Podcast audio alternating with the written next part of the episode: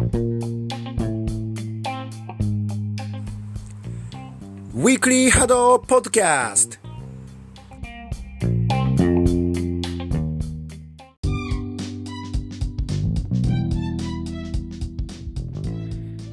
誰もが気軽に波動に親しめて手軽に情報を振り返れる番組、ウィークリー波動ポッドキャスト。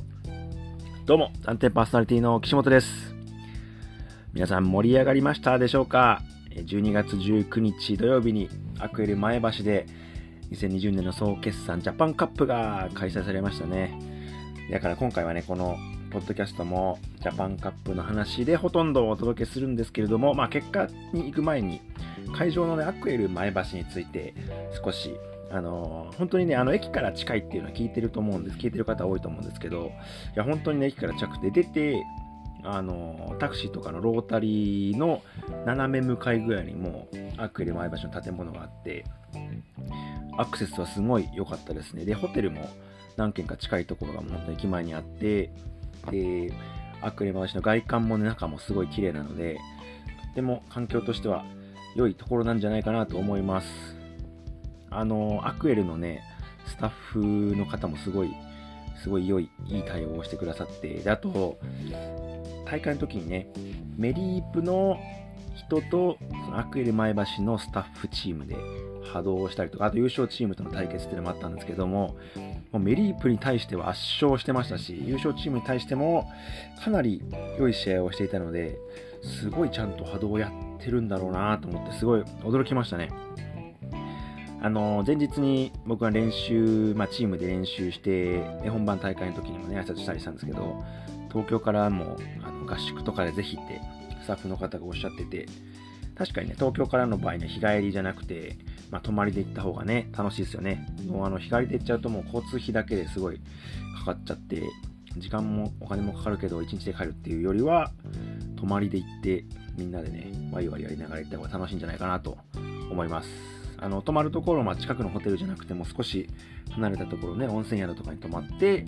とかするとすごい楽しそうだなと思いました。どっかでね、そういうのもやってみたいですね。ではでは、大会の結果にまずは順位発表からいきましょうか。2020年波動ジャパンカップ優勝はアークエス。準優勝はわちゃわちゃピーポー。そして第3位に和心という結果でした。今回の大会一言で言えばもうアークエス最後まで強かったなという内容でした。ね、あのー今年から、今年結成して、ルーキーズからですからね、ルーキーズから行って、連勝連勝できて、アドバンスカップもマスターズカップも勝って、そして、そのままね、最後の、えー、総決算ジャパンカップまできっちり優勝していって、いやいや、2010年最後まで強かったなという感じでした。あの、決勝の1本目をね、わちゃわちゃピーポーが取ったりとか、まあ、あと予選にしても準決勝にしても1点差の試合とか結構多くてね、危ない試合はあったんですけども、それでもね、結局は勝利を取るっていうところがね、本当に、あの、安定感って言いますか、まあ、強いプレイヤーとかチームは、まあ、なんだな、長い時間やればやるほど平均化されると、結局は勝ち切るっていうのが、あの本当にそうなんだなっていうのが分かった大会なんじゃないかなと思いました。あの決勝戦1本目をね、わちゃわちゃピーポーが取って、しかも6-3っていうスコアだったんで、大きくプレッシャーをかけて、2本目、3本目といっていて、で2本目もわちゃわちゃピーポーがリードする流れだったにもかかわらず、そこからまくって最終的にあの6-3っていう点差をつけてね、2本目を取り返して、で3本目は追いつかれて4-4のドローに持ち込まれたんですけど、翔選手がきっちり2発で真ん中の部長選手を取って、見事優勝という内容でした。で、あと、まあ予選も準決勝も危ない試合はあったって言ったんですけど、あの準決勝の、ね、和心戦は1本目は0-3までリードされている状況だったし予選の3試合中2試合はリードされる流れでしかも最終的にドローが2つでもう1つが2点差っていう結果でいや本当決してどの試合も、ね、圧勝したわけではなかったんですけどやっぱり回避にしても攻撃にしても、さっきも言ったようにもう安定感っていうか、まあ、長い時間やればやるほど強いっていう感じがあったんで、まずま2人同時に崩れるっていうことがないですし、試合もね、トータルで見ると、結局は優位立ってる、リードされても、あの80秒トータルで見ると結局は優位に立ってるっていう感じで、まあ、この点差がね、近い試合が多かったからといって、次やって最終的に優勝するチームが結果変わるかなっていうと、それもなかなか難しそうなんじゃないかなというふうに感じました。ま、とは言っても、あの決勝のね、1本目を取ったわちゃわちゃピーポーは本当勝つんじゃないかと思いましたけどね。6、3 3点差をアークエースにつけて1本目を取ったっていうのはやっぱり、いや、あの感じはね、本当勝つんじゃないかと思いましたね。1本目はそのアークエースは、えー、と決勝ではコウキ選手が2-3-4-1で、で、まあ、わちゃわちゃピーポと対戦するときは結構この両サイド4-3-2-1、真ん中が2-3-4-1っていうのは結構多いステータスだと思うんですけれども、これね、コウキ選手が特別何か、あのミスをしたわけではなかったと見てて思ったんですけど、えー、見て思いますしで、これまでの大会ではね、この2341のステータスでしっかり勝ちきっていたっていうチームのオーダーだったので、あのまま行くっていう選択肢もあったんではないかと思うんですけれども、まあ多分チームとしての勝率がどっちが高そうかとか、あとは、あのー、リュウ選手が結構やられてたんですよね。あの1試合目は0戦0-4かな？珍しくこう、一方的にスコアとしてはやられていたっていう感じがあったんで、そこを考えると、シールドを使った方が良いという判断だったのかなとも思いますし、でそれをね、きっちりロゼ選手のシールドに戻して、しっかり機能して、2本取り切ったっていうのは、すごいなと思いました。あのまあ、惜しくも負けてしまったわちゃわちゃピーポーの特徴としては、あの両サイドのアタッカー、あの D 選手とビッグ選手が対角にもま見る球を打ったりはするんですけど、基本的にはね、対面を両サイドとも押し切ろうとするっていうプレーがね、強いっていう風に個人的には感じてるんですけれども、あのー、そういうのが結構効いていたのかなと、1本目は。リュウ選手を見てて、あのー、あんまこうね、苦手な条件ってなかなかないような感じはするんですけど、なんか数少ない、まあこれはね、どの選手も苦手だと思うんですけど、それがリュウ選手にも当てはまるなって感じるのが、あ特定のプレイヤーがずっと自分の方に打ってくるっていうのが、さすがにそれはきついんだろうなっていう感じがあって、で、なんか、まあ確かにその相手がある程度打つのが上手くて、まあしかもこっちが、リュウ選手が打ってもなかなか当たらないような相手にっていう条件は限られると思うんですけれども、あのこれが効いてたのかなと D 選手はね、試合見てるとほぼ正面のリュウ選手しか打ってないんじゃないですかね。多分。あの、翔選手、反対側の翔選手が羽2枚の状態で真ん中付近までね、出て攻めに来た時も、リ選手側に打ってるんで、いや D 選手としてはもうずっとリ選手を抑えるっていうことに徹していたような試合だったんじゃないかなと思います。リ選手はこうシンプルにあんまりこう、なんだろう、大きな動きじゃなく、シンプルに避けて、ま、他の人よりもそうやって、なんていうかね、楽にっていうか、シンプルに避けて、えっ、ー、と、多分時間に少し、本当に少しだけ余裕を持つっていう場面が多くなると思うんですよね、他の選手より。でそうやって長く余裕を持った時間を確保することで、余計な球を打たずに取れそうなところ、まあ、正面にしろ、真ん中にしろ、対角にしろ、少ない球で、あのしっかり当てていったり仕留めていったりっていうのが強めると感じるんですけれどもやんだけ D 選手にずっと打たれてるとなんかそれが難しくて結果的にうまく動けなかったっていう感じなんじゃないかなと思います。で、まあ、2本目3本目ロゼ選手のシールドに戻してる、まあ、予選とかねロゼ選手が出てたんで戻して、まあ、シールドを使うとやっぱそういう展開にはなりづらくなるっていうのがあったんじゃないかなと感じました。まあ、シールド使うと、まあ、シールドを、まあ、逆サイドに貼られててもシールドを割らなきゃいけないっていうのと、シールドがある側の人はね、対面にシールド貼られても、あのギリギリまで詰めなければ、対角には攻撃が結構できるはずなんで、そういった意味では、あの1人だけにずっと集中して、あのー、削っていくっていうのが難しいんじゃないかな。でそうすると、うん、果的にこうシールドを使って、1本目とはあの違うような感じになって、そのね、1本目聞いていたものは聞かなくなるんじゃないかなっていう感じがする決勝でした。はい。いやー、強かったですね。本当に、この1年ずっと強かったなっていうのが最後まで感じられる決勝でした。そしてですね、おそらく決勝と同じかそれ以上に盛り上がったであろう試合が、3位決定戦の和心対穴土でしたね。今年の大会では多分入賞してないと思うんですけど、その和心が勝ったっていう、そのね、3位になったっていう結果そのものもサプライズだとは思うんですけど、1戦目のね、ステータスとかね、あと神さん選手の回避とか、あとその1戦目のステータスで勝ったっていうのを踏まえての2戦目のステータスっていうのが、現地であの脇で、あのコートサイドで、モニターで見てた他のチームの選手の間でもすごい盛り上がったところでした。今の波動のシーンって、まあ、どのチームもね、あのこんだけシールドをシールドを使うことが多いっていう中で、1戦目、トゥルン選手がね、チャージがめちゃめちゃ少ない5311を使っていってで、しかもそれで勝ったんで、で、えっと、1戦目、アナチが、イクサアナチが、えっと、フルアタックやったのかな。で、それに対して、和心のトゥルン選手が5311を使っていって、勝ったっていう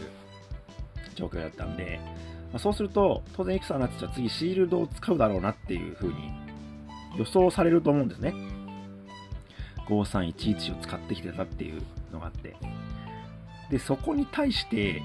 あのシールドに対しては結構シールドを合わせていくっていうのが今のスタンダードだと思うんですけれども、そこでフルアタのステータスを使ってくるっていう、もう博打みたいなオーダーだったなと思いました。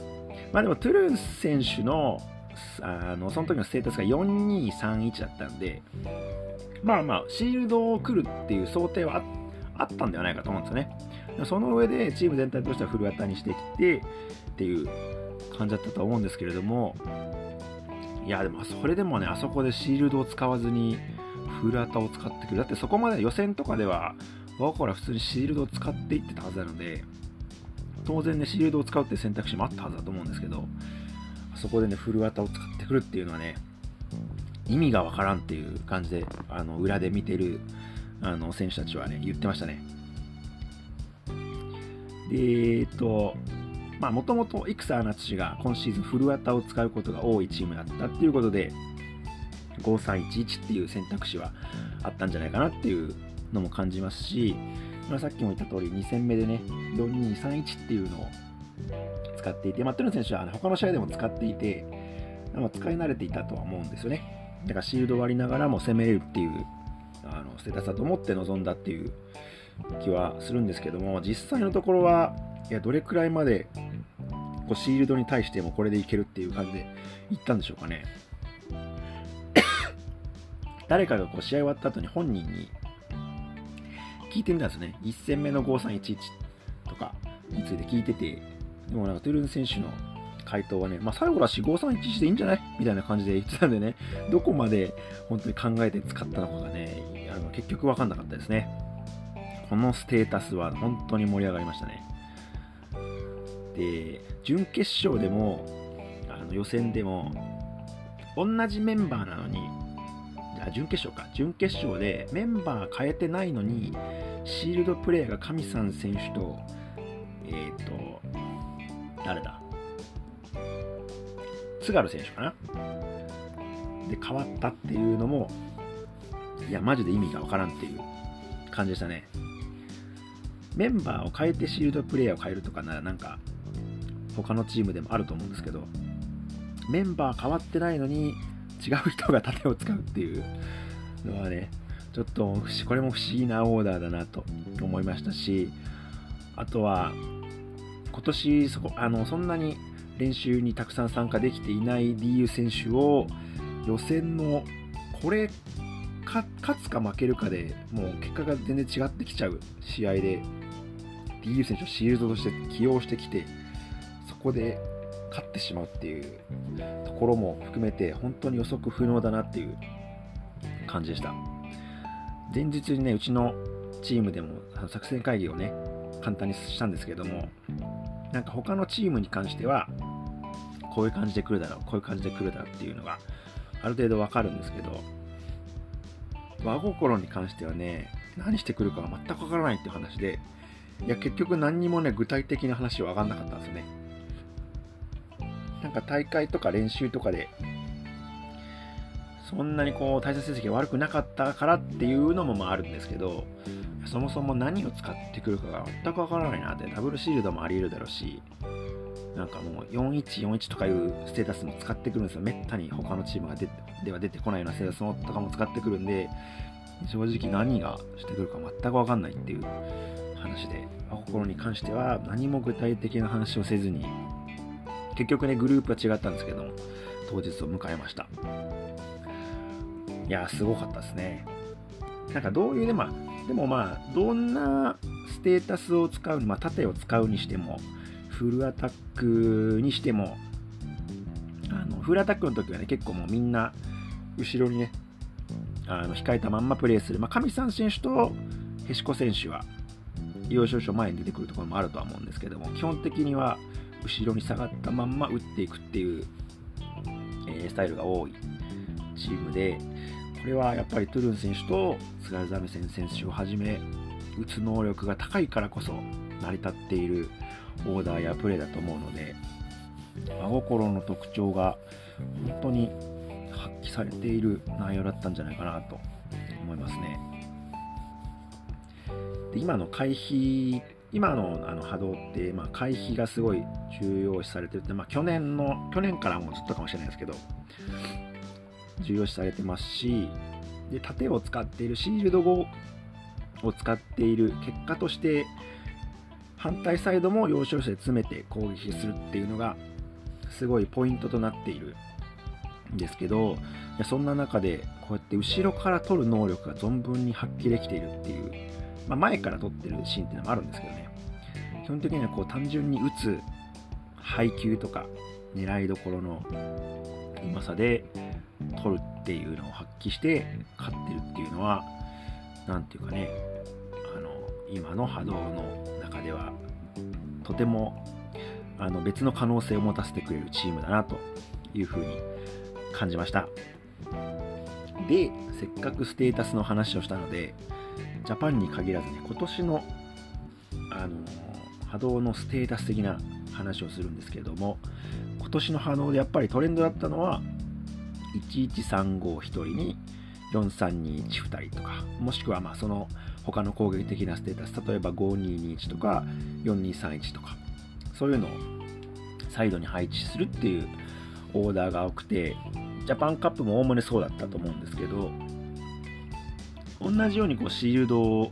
使うんでもあの変わっていったのはなんかシールドが上手くなっていくと最初にねシールドがこうたくさん使われだした時とか、まあ、その前にフルアタック同士でも後ろに下がりながら回避を重視して攻撃するようなステータスでで今のこの2020年からのバージョンでやってる時っていうのはすごいねロースコア化が顕著になっていくんじゃないかなっていう感じがしたんですよね。